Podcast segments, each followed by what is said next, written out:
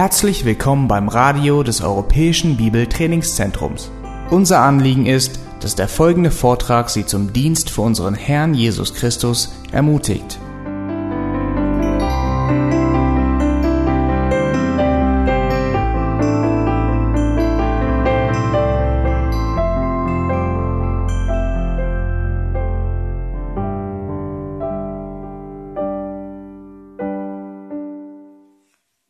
Achtet, was Josef nun antwortet. Er hat den Pharao, dem Pharao den Traum gedeutet. Nun, so weit war die Deutung. Aber was jetzt kommt, das ist unglaublich. Was jetzt kommt, ist nicht mehr die Inspiration Gottes, sondern was jetzt kommt, ist Josefs Schlussfolgerung. Bisher hat Gott ihm geoffenbart, was der Traum bedeutet. Und jetzt kommt Josefs Schlussfolgerung, die er aus diesen Dingen zieht. Und hier sehen wir Josefs Weisheit. Lass uns die Verse 33 bis 36 lesen. Er hat dem Pharao alles gesagt. Sieben gute Jahre, Überfluss und sieben Hungersjahre. Und nun möge der Pharao nach einem verständigen und weisen Mann sehen und ihn über das ganze Land Ägypten setzen der Pharao möge handeln und Aufseher über das Land setzen und er lasse in den sieben Jahren des Überflusses den fünften Teil des Ertrages erheben vom Land Ägypten.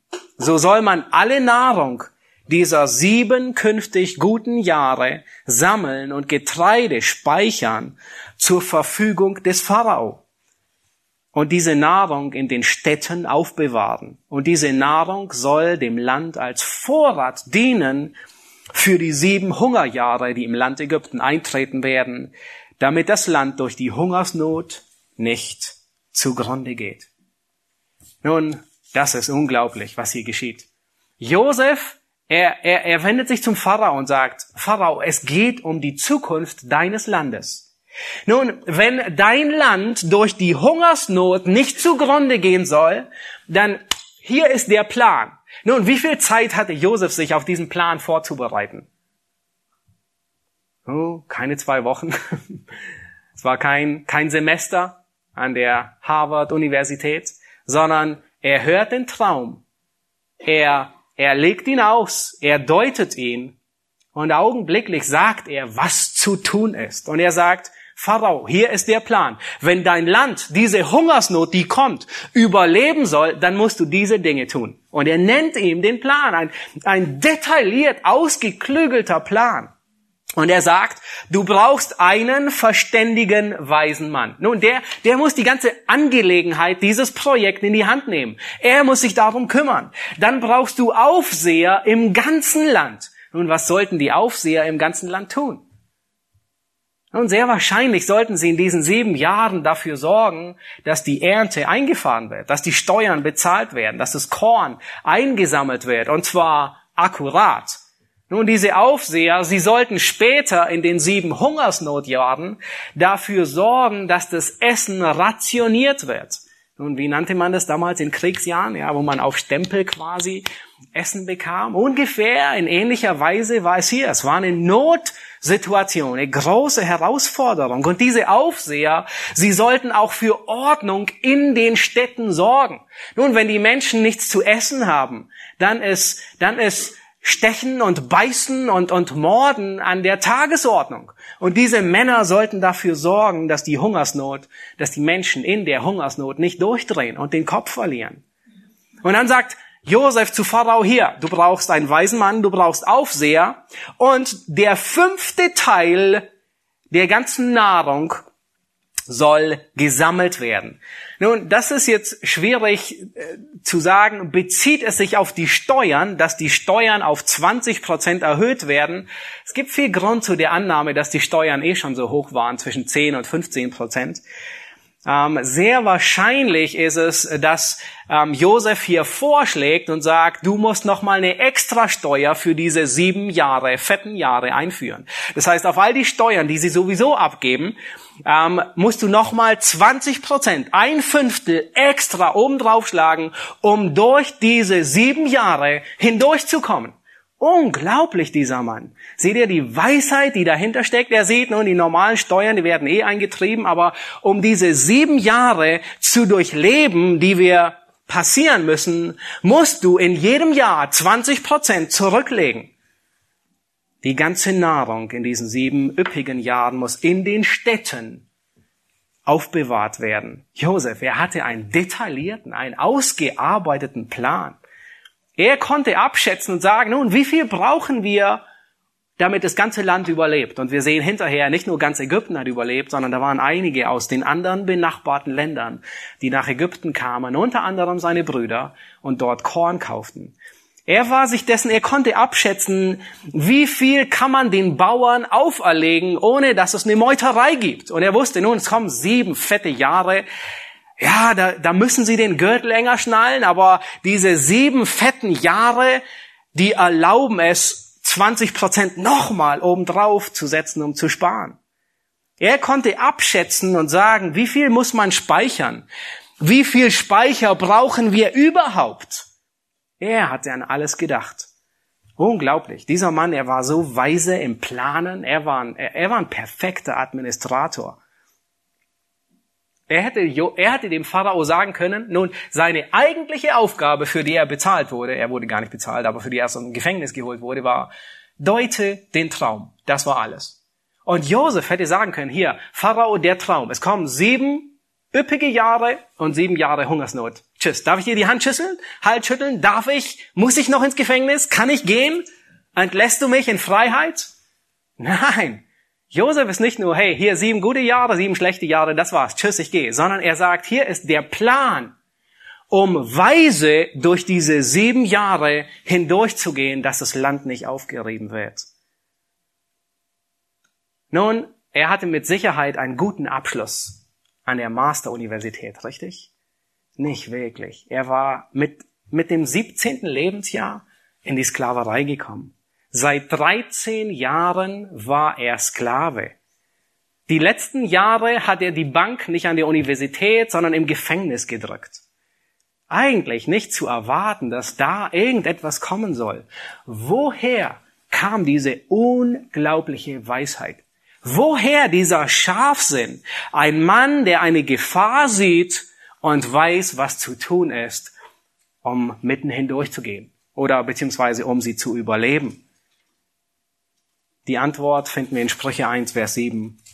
Wir haben erst vor ein paar Monaten eine Predigt darüber gehört von Paul. Die Furcht des Herrn ist was? Der Anfang der Erkenntnis. Das heißt, das, was Josef weise gemacht hat, nun wirklich weise zu handeln, war die Furcht Gottes. Nun, das finden wir überall. Ihr glaubt es gar nicht, wo wir es überall finden. Ihr erinnert euch an Josua, er war derjenige, der dieses Volk, das gerade aus Ägypten kam, nach 40 Jahren über den Jordan ins verheißene Land führte. Und als er seine Aufgabe übernimmt, quasi mit der Vereidigung seines Amtes, könnte man sagen, in Josua 1, Vers 8, da sagt Gott zu ihm genau dasselbe. Er sagt, dieses Buch des Gesetzes soll nicht von deinem Mund weichen. Und wisst ihr, was er sagt, wenn du das tust? Dann wirst du gelingen haben und dann wirst du weise handeln. Was gibt Männern wie solchen die Weisheit, in Situationen hindurchzugehen? Ist das Festhalten am Wort Gottes. Dem Volk Israel. Nun, sie waren gerade in der Ebene Moabs, kurz vorm Rübergehen, ähm, ja, ähm, in, äh, über den Jordan ins verheißene Land. Und Mose sagt diesem Volk genau denselben Rat, den ihr Glaubensvater Josef durchlebt hat, den Josua später bekommt. Und Mose sagt Israel, 5. Mose 4, Vers 6, genau dasselbe. Er sagt, Israel, bewahre diese Gebote und tu sie. Warum? Da wird es dir gut gehen und du lange lebst. Ja, das kommt auch irgendwann. Aber achtet, was er sagt hier.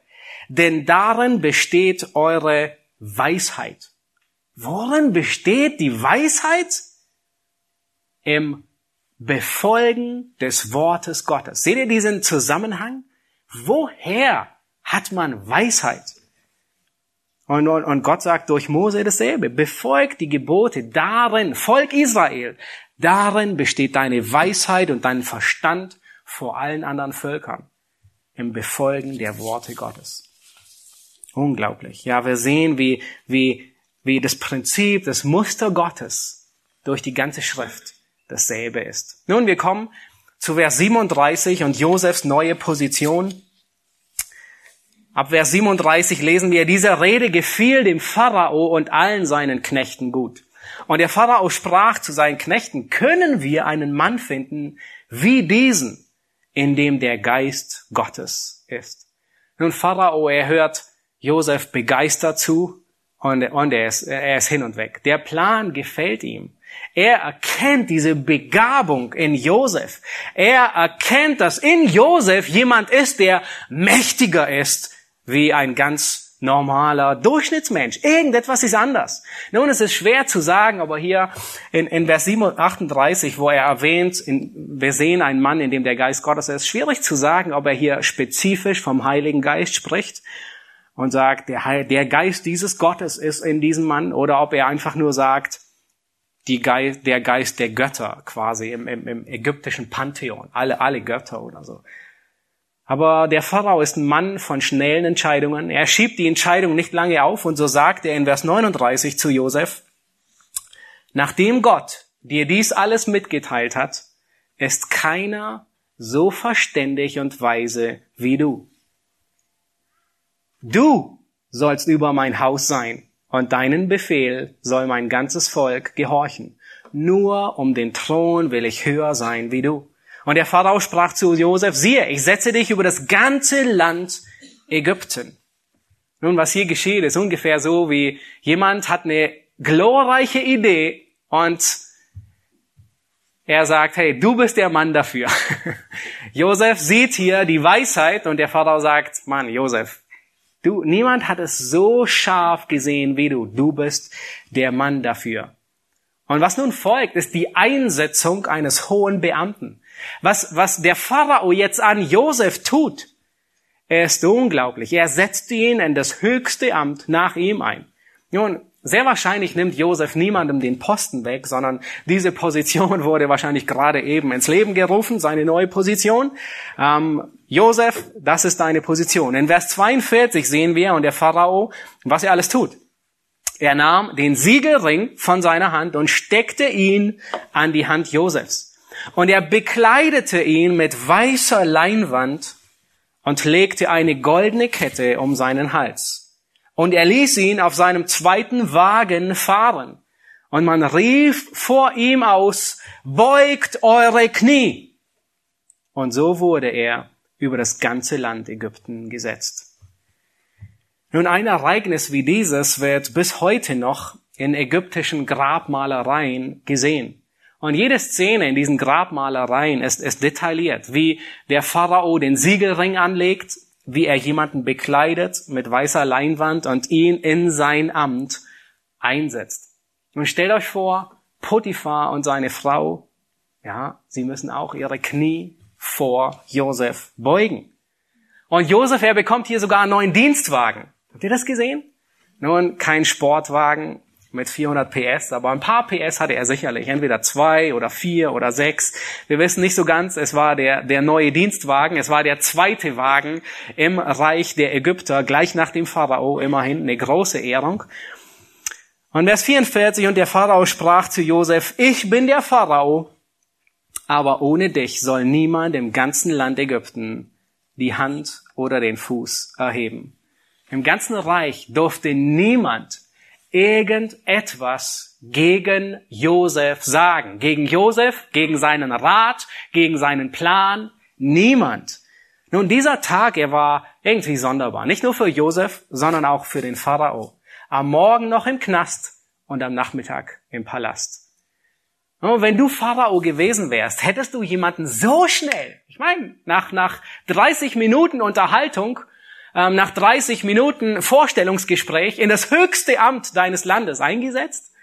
Und sehr wahrscheinlich nicht, ich nicht. Und du auch nicht, wenn du weise bist. Aber der Pharao, er war überzeugt. Er hat in diesen wenigen Minuten den treuen Charakter Josefs so gründlich gesehen, dass er ihm den höchsten Posten im Land einreicht. Pharao, er war ein unglaublich weiser Mann. Warum? Er sieht die Gefahr kommen und er setzt den richtigen Mann ein in diese Position, um der Gefahr zu begegnen. Desaster bahnt sich an und er gibt dem richtigen Mann die richtige Position. Er gibt dem richtigen Mann die richtige Autorität über sein Land. Josef, ihm wurde freie Hand gewährt. Er bekam, man könnte sagen, absolute Immunität. Er bekam den Siegerring. Nun, den Siegerring des Königs zu bekommen, das war, das, das kann man sich heute nicht mal vorstellen. Er, er verfügte über alles. Er verfügte über alle Schätze und über alle Reserven des Pharao. Er könnte tun und lassen, was er für richtig ansah. Es ist noch nicht mal so, wie wenn du eine Kreditkarte bekommst, ohne Limit. Nein, er konnte selbst die Truppen befehlen und sie an die Grenzen ähm, setzen und patrouillieren. Er war der zweite Mann im Land. Die große Frage ist, wie geht Josef damit um, mit dieser schlagartig neuen Identität? In Vers 45 lesen wir beginnend und wir sehen Josefs neues Leben. Bis Vers 46 bis 57. Vers 45 heißt es, und der Pharao gab Josef den Namen Zaphenat Paneach und gab ihm Asnat zur Frau, die Tochter Potipheras des Priester von On. Und Josef zog aus durch das ganze Land Ägypten. Nun, Josef, er wird jetzt hier vom Pharao eingebürgert, könnte man sagen. Er soll ein waschechter Ägypter werden. Er bekommt einen ägyptischen Namen. Nun, die Bedeutung, die ist sehr ungewiss. Es gibt viele Vorschläge, aber die Bedeutung, die am wahrscheinlichsten ist, ist die Übersetzung von einem deutschen Ägyptologen Georg Steindorf. Er ist ähm, während ähm, der, des äh, des Dritten Reiches ist er aus Deutschland dann äh, nach Kalifornien. 39 hat er es gerade noch geschafft, umzusiedeln. Und er war ein äh, äußerst guter Ägyptologe. Er, er sagt, wahrscheinlich bedeutet es, es spricht der Gott und er lebt. Das heißt, der Pharao gibt Josef folgenden Namen. Es spricht der Gott und er lebt. Nun, wenn das die Übersetzung ist, die zutreffende ist, dann ist es ein unglaubliches Zeugnis, dass der Pharao hier in Josef gesehen hat und über Gott sagt. Na, Im Hebräischen ist es noch ein, ein, eine besondere Betonung. Ähm, der Josef spricht von seinem Gott immer von Ha Elohim, der Gott, und nennt ihn immer mit dem er nennt nicht Yahweh, das wäre das später, aber ähm, er nennt ihn immer der Gott und sagt immer der Gott. Nun, die Ägypter kannten auch viele Götter, aber deswegen war es etwas Besonderes, von dem Gott zu sprechen. Und der Pharao spricht immer wieder nur von Elohim, also einfach nur Gott allgemein. Aber hier, indem er ihm diesen Namen gibt, sagt er, es spricht oder es hat geredet der Gott.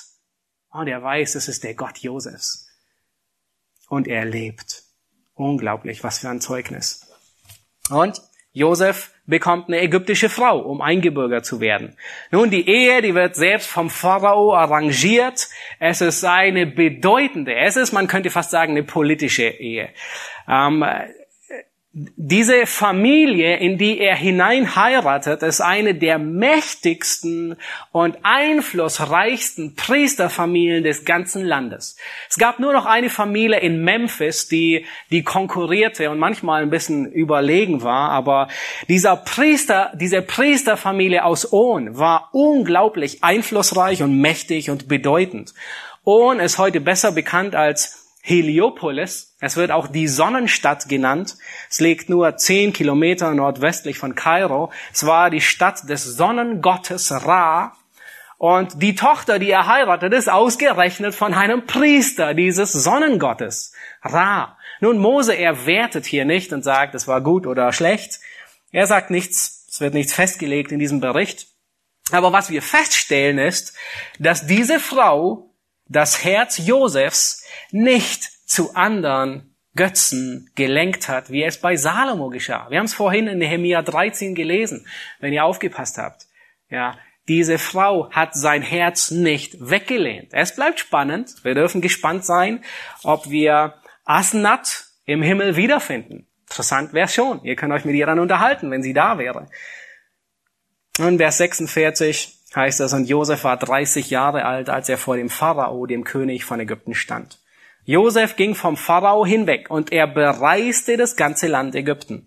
Und das Land trug in den sieben Jahren reichen Überfluss. Und er sammelte allen Ertrag der sieben Jahre, die im Land Ägypten waren, und schaffte die Nahrungsmittel in die Städte. Den Ertrag der umliegenden Felder brachte er in die Städte. Und Josef speicherte Getreide auf wie Sand am Meer, über die Maßen viel, bis man es nicht mehr messen konnte, denn es war unermesslich viel. Bevor aber das Jahr der Hungersnot kam, wurden dem Josef zwei Söhne geboren. Die gebar ihm Asnat, die Tochter Potipheras, des Priesters von On. Und Josef gab dem Erstgeborenen den Namen Manasse, denn er sprach, Gott hat mich alle Mühsal vergessen lassen und das ganze Haus meines Vaters.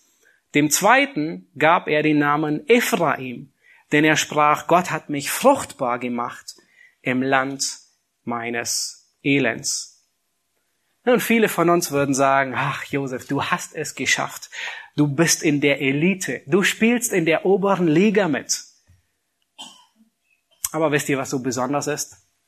Sein Charakter ist vorher geschliffen worden, damit ihm das nicht zu Kopf steigt. Sein Charakter, seine Gottesfurcht bewahrt ihn, dass er in diesen Jahren des Überflusses, wo er der zweite Mann Ägyptens ist, nicht Schiffbruch erleidet in seinem Glauben. Seine Treue und seine Gottesfurcht sehen wir überall, wie es weitergeht, besonders bei der Namensgebung. Nun, und wenn ihr ein paar Jahre vorausdenkt, wo sehen wir seine Nachkommen? Wo sehen wir Ephraim und Manasse und die ganzen Nachkommen? Sind sie Aristokraten am ägyptischen Hof? Sind sie irgendwo in der oberen Liga? Nein, Sie alle identifizieren sich mit dem Volk Gottes 400 Jahre später, dessen Kinder in den Nil geworfen wurden, die Drecksarbeit gemacht haben, die für den Pharao Städte gebaut haben und Ziegeln gebrannt haben. Nein, er bringt seinen Kindern nicht bei, die dünne Luft da oben zu riechen, sondern er bringt ihnen bei, wer die wirkliche, was ihre wahre Identität ist, zum Volk Gottes zu gehören. Die Namen der beiden Söhne sind nicht ägyptisch. Das sollte uns überraschen, sondern Josef, er gibt ihnen, obwohl er eingebürgert wird in Ägyptenland, er gibt ihnen hebräische Namen. Und die Namen, die sind gottzentriert und nicht menschzentriert. Manasse bedeutet, Gott hat mich all meine Mühsal vergessen lassen. Und das Haus meines Vaters, beziehungsweise, warum fügt er hier die Familie hinzu? Gott hat die, die Mühsal die in meines Vaters Haus mich vergessen lassen. Und Ephraim, Gott hat mich fruchtbar gemacht im Land meines Elends. Hier erinnert sich Josef daran, dass Gott Elend in Segen verwandeln kann. Er erinnert sich, dass der Ort großer Bedrängnis auch ein Ort großer Fruchtbarkeit sein kann. Und das kann nur Gott tun. Und Josef erinnert sich daran. Unglaublich. Wisst ihr, wie er seine Namen, seine Kinder nennt? Er gibt ihnen göttliche Eigenschaften. Nicht den Kindern, sondern Titel, Namen von göttlichen Eigenschaften. Das macht deutlich, dass Josef hier nicht, dass ihm seine hohe Position nicht zu Kopf gestiegen ist. In anderen Worten sagt er, hey Manasse, Gott hat mich durchgetragen. Und Ephraim, Gott hat mich fruchtbar gemacht. Keine Erfahrungstheologie, sondern er baut seine, er sieht seine Erfahrung im Lichte Gottes. Nun lass uns weiterlesen, die letzten Verse, Vers 53 bis 57. Und als nun die sieben Jahre des Überflusses im Land Ägypten zu Ende gegangen waren, da brachen die sieben Hungersjahre an, wie Josef es vorausgesagt hatte. Nun, es musste ein akkurater Plan sein, den Josef hatte, und eine akkurate Bedeutung des Trau Auslegung des Traumes. Und es entstand eine Hungersnot in allen Ländern. Also das heißt auch in allen benachbarten Ländern. Aber im ganzen Land Ägypten gab es Brot. Und als das ganze Land Ägypten Hunger litt und das Volk zum Pharao um Brot schrie, da sprach der Pharao zu allen Ägyptern, geht hin zu Josef, was er euch sagt, das tut. Und als die Hungersnot im Land herrschte, öffnete Josef alle Speicher und verkaufte den Ägyptern Getreide, denn die Hungersnot nahm überhand im Land Ägypten. Und alle Welt, das heißt auch die Nachbarsländer, kamen nach Ägypten, um bei Josef Korn zu kaufen, denn es herrschte große Hungersnot auf der ganzen Erde. Nun, so endet dieses Kapitel und im nächsten Kapitel werden wir sehen, dass Jakob wieder die Szene betritt mit äh, sehr amüsanten Worten. Jakob spricht zu seinen Söhnen, was seht ihr einander an? Habt ihr nicht gehört, in Ägypten gibt es Brot, was tut ihr hier noch? Geht hin, geht hinab. So unglaublich, wie Gott seine Geschichte zu Ende bringt. Ich komme zum Schluss und ich möchte diese zwei Wahrheiten, die wir am Anfang gesehen haben, noch einmal aufrollen noch einmal darüber nachdenken. Vergiss nicht, du bist nicht Josef. Du wirst morgen nicht aufwachen und die zweite Hand Merkel sein. Du willst es gar nicht sein. Du wirst morgen nicht aufwachen und ähm, irgendeine hohe Position innehaben, die du vorher nie innehattest. Nein, dein Leben unterscheidet sich. Gott macht andere Geschichte mit deinem Leben wie mit Josef. Josefs Leben hat sich nie wieder wiederholt. Nicht bei Abraham, nicht bei Isaac, nicht bei David, bei Salomo, niemand. Und dennoch sind gewisse Prinzipien identisch. Nämlich zwei Dinge bleiben gleich. Erstens, wer Gott ist und wie im Angesicht dessen der Mensch reagiert. Gott ist souverän. Gott weiß, was er tut. Und in diesem Kapitel sehen wir besonders, dass Gott seinen Ratschluss zustande bringt. Nun, trotz menschlichen Versagens, trotz menschlichen Vergessens, trotz großer Ungerechtigkeit ist Gott fähig darüber hinaus. Und es gibt einige Aspekte, die ich hervorheben möchte in diesem, in diesem, in dieser Wahrheit der Souveränität. Erstens, Gott gebraucht sogar Heidenvölker, um sein Volk zu schützen und zu erhalten. Nun später Kapitel 45, da sagt Josef zu seinen Brüdern, als sie endlich nach Ägypten kommen und er sich ihnen ähm, äh, bekannt macht, sagt Josef, den Grund für all dies, für all diese Kapitel, die geschehen sind. Er sagt, zur Lebensrettung hat mich Gott vorausgesandt. Das heißt, hey, all das, was geschehen ist, die letzten Kapitel, alle Kapitel, die sind geschehen, damit Gott uns als Volk Israel errettet. Dass Gott unsere Familie, die den Messias hervorbringen soll, retten soll. Das war der, das war der Ziel. Das war das ganze Ziel. Das heißt, Gott gebraucht hier Ägypten, um sein Volk zu beschützen. Nun, in der Geschichte Ägyptens gab es noch Zeiten, wo andere Hungersnöte waren. Vielleicht, wahrscheinlich genauso schlimm, vielleicht noch schlimmer. In den späteren Chroniken wird von einer Hungersnot berichtet, die sehr ähnlich ist. Sieben Jahre dauerte, weil der Nil nicht überschwemmt wurde. Aber wozu hat Gott hier dem Pharao den Traum gegeben? Primär, um sein Volk zu erretten. Potiphar, das Gefängnis, der Mundschenk, der Bäcker, der, der, der, der Pharao, die Träume, all das diente der Rettung des Volkes Gottes. Und dieses Kapitel bewahrheitet, was Salomo in den Sprüchen lehrt und sagt, gleich Wasserbächen ist das Herz des Königs in der Hand des Herrn. Er leitet es, wohin immer er will.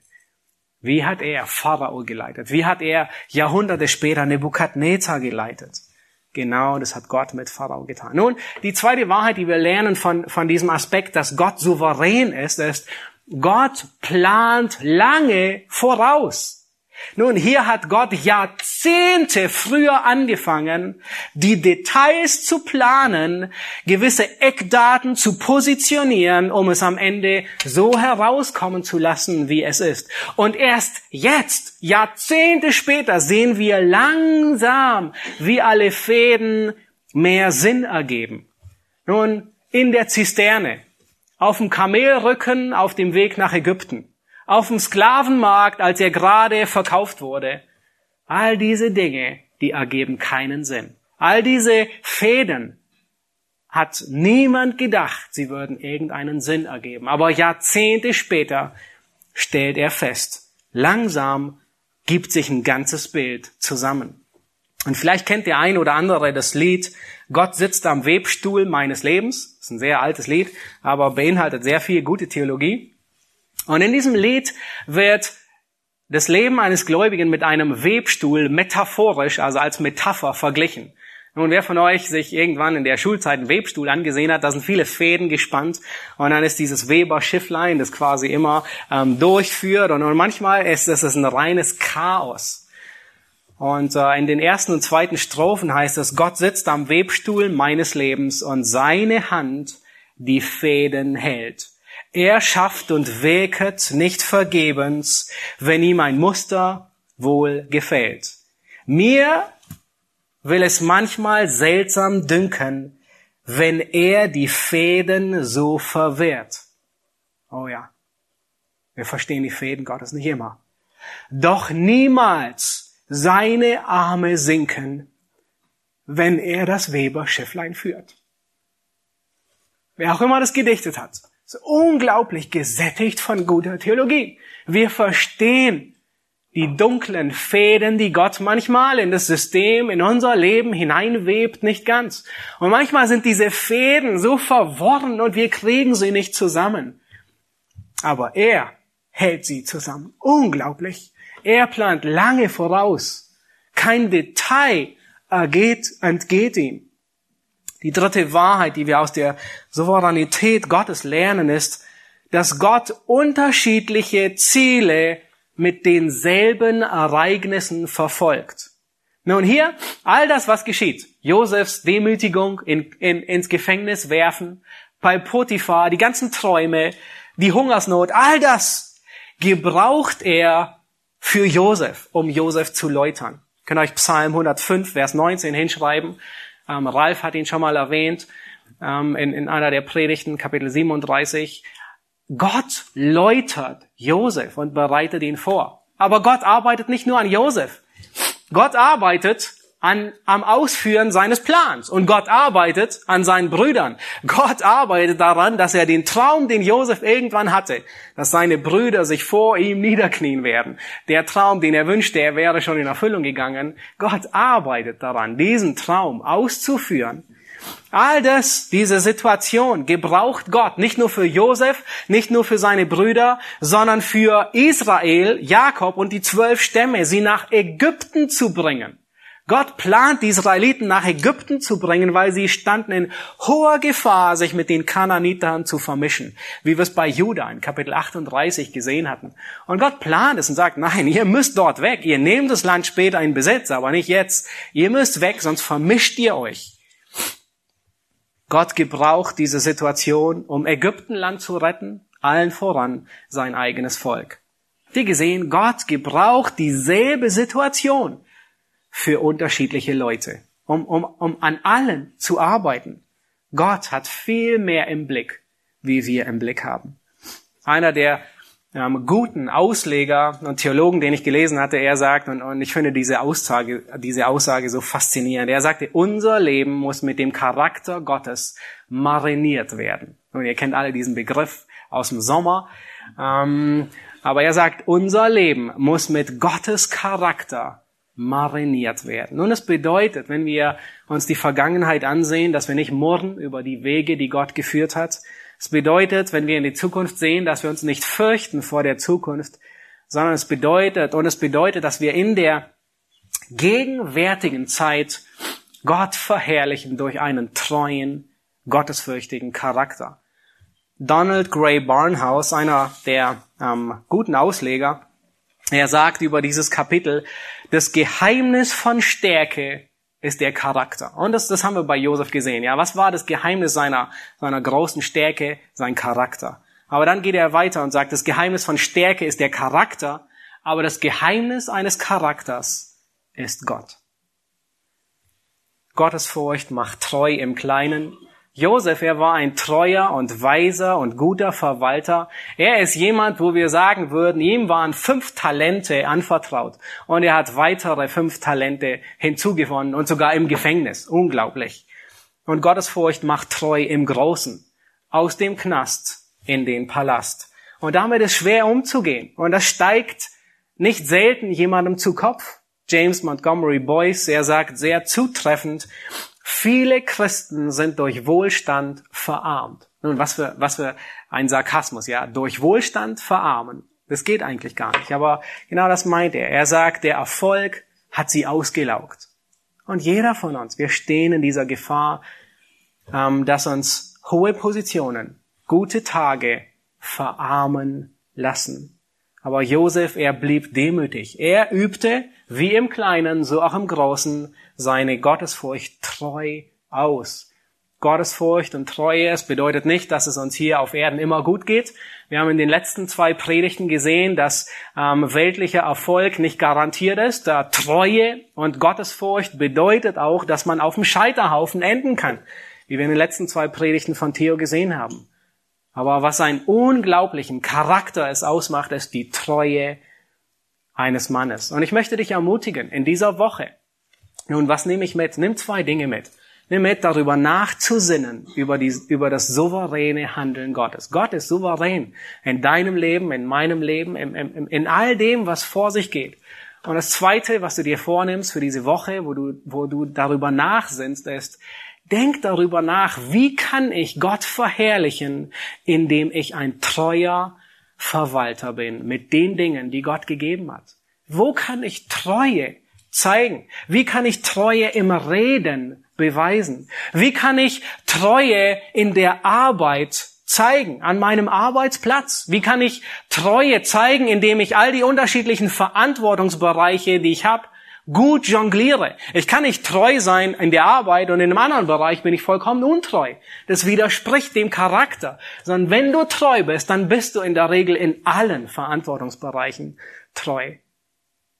Überlege, wie kannst du, wie kann deine Treue im Dienst in der Gemeinde aussehen und dort weiter wachsen. Wenn du das tust, dann bist du ein guter Verwalter, der seinem Herrn jede Ehre macht. Nun, ich möchte am Schluss noch kurz auf 15 Parallelen zwischen Josef und Jesus eingehen. Und ich hatte am Anfang angedeutet, sie sind erstaunlich. Ähm, Arthur Pink, er erwähnt über 110. Ich werde nur 15 vorlesen, und äh, du musst dir die Frage stellen, von wem sprechen sie? Sprechen sie, trifft es auf Josef zu oder spricht es von Jesus? Und es ist manchmal, und äh, es ist unglaublich, diese Parallelen zu sehen in gewisser Weise.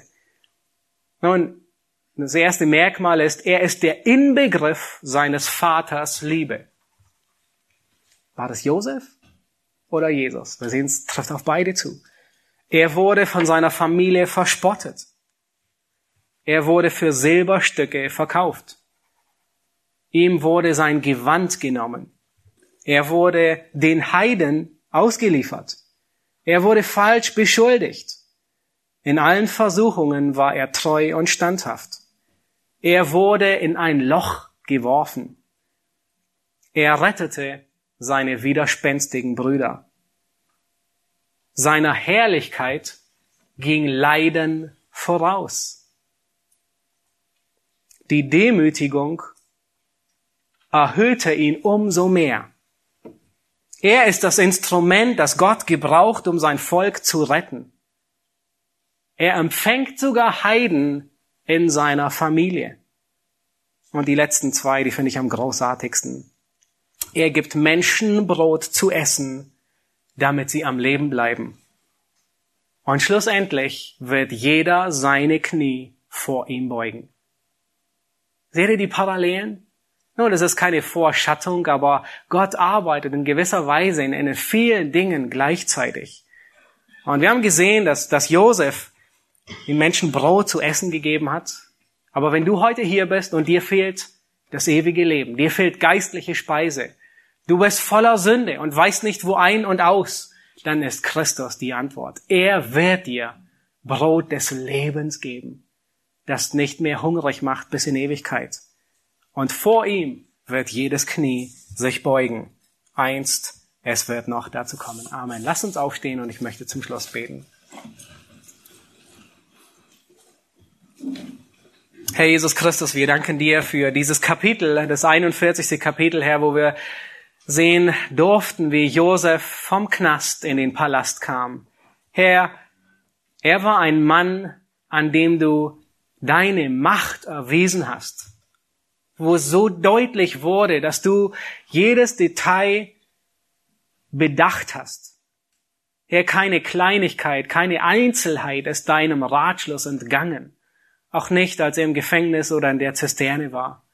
Herr, du bist souverän, dir entgeht nichts und du führst alles nach deinem Ratschluss aus in deiner Liebe.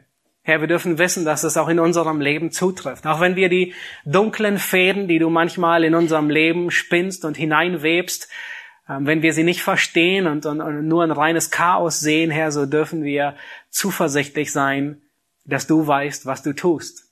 Herr, du führst, deine Hand führt das Weberschifflein. Und das gibt uns Ruhe. Und das gibt uns Hoffnung.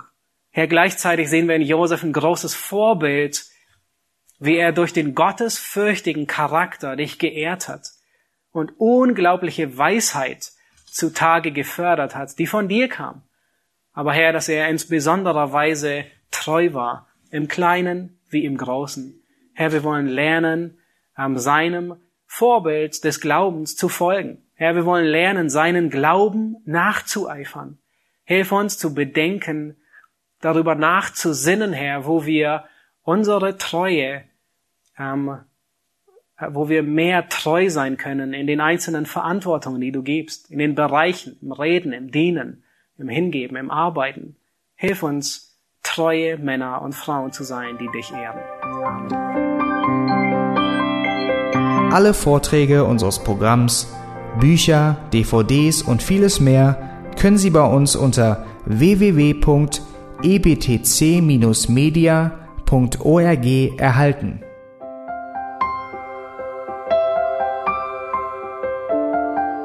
Radio Neue Hoffnung ist frei und ohne Werbung nur aufgrund Ihrer Spenden möglich.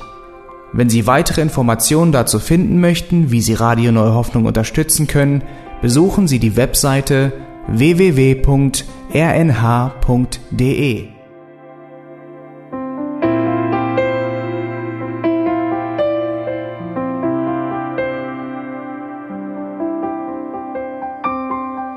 Die Sendezeiten des EBTC sind Montag, Mittwoch, Freitag und Samstag jeweils von 10 bis 11 Uhr.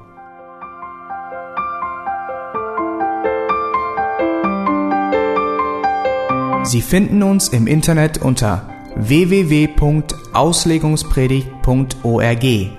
Eine E-Mail können Sie uns senden an radio@auslegungspredigt.org.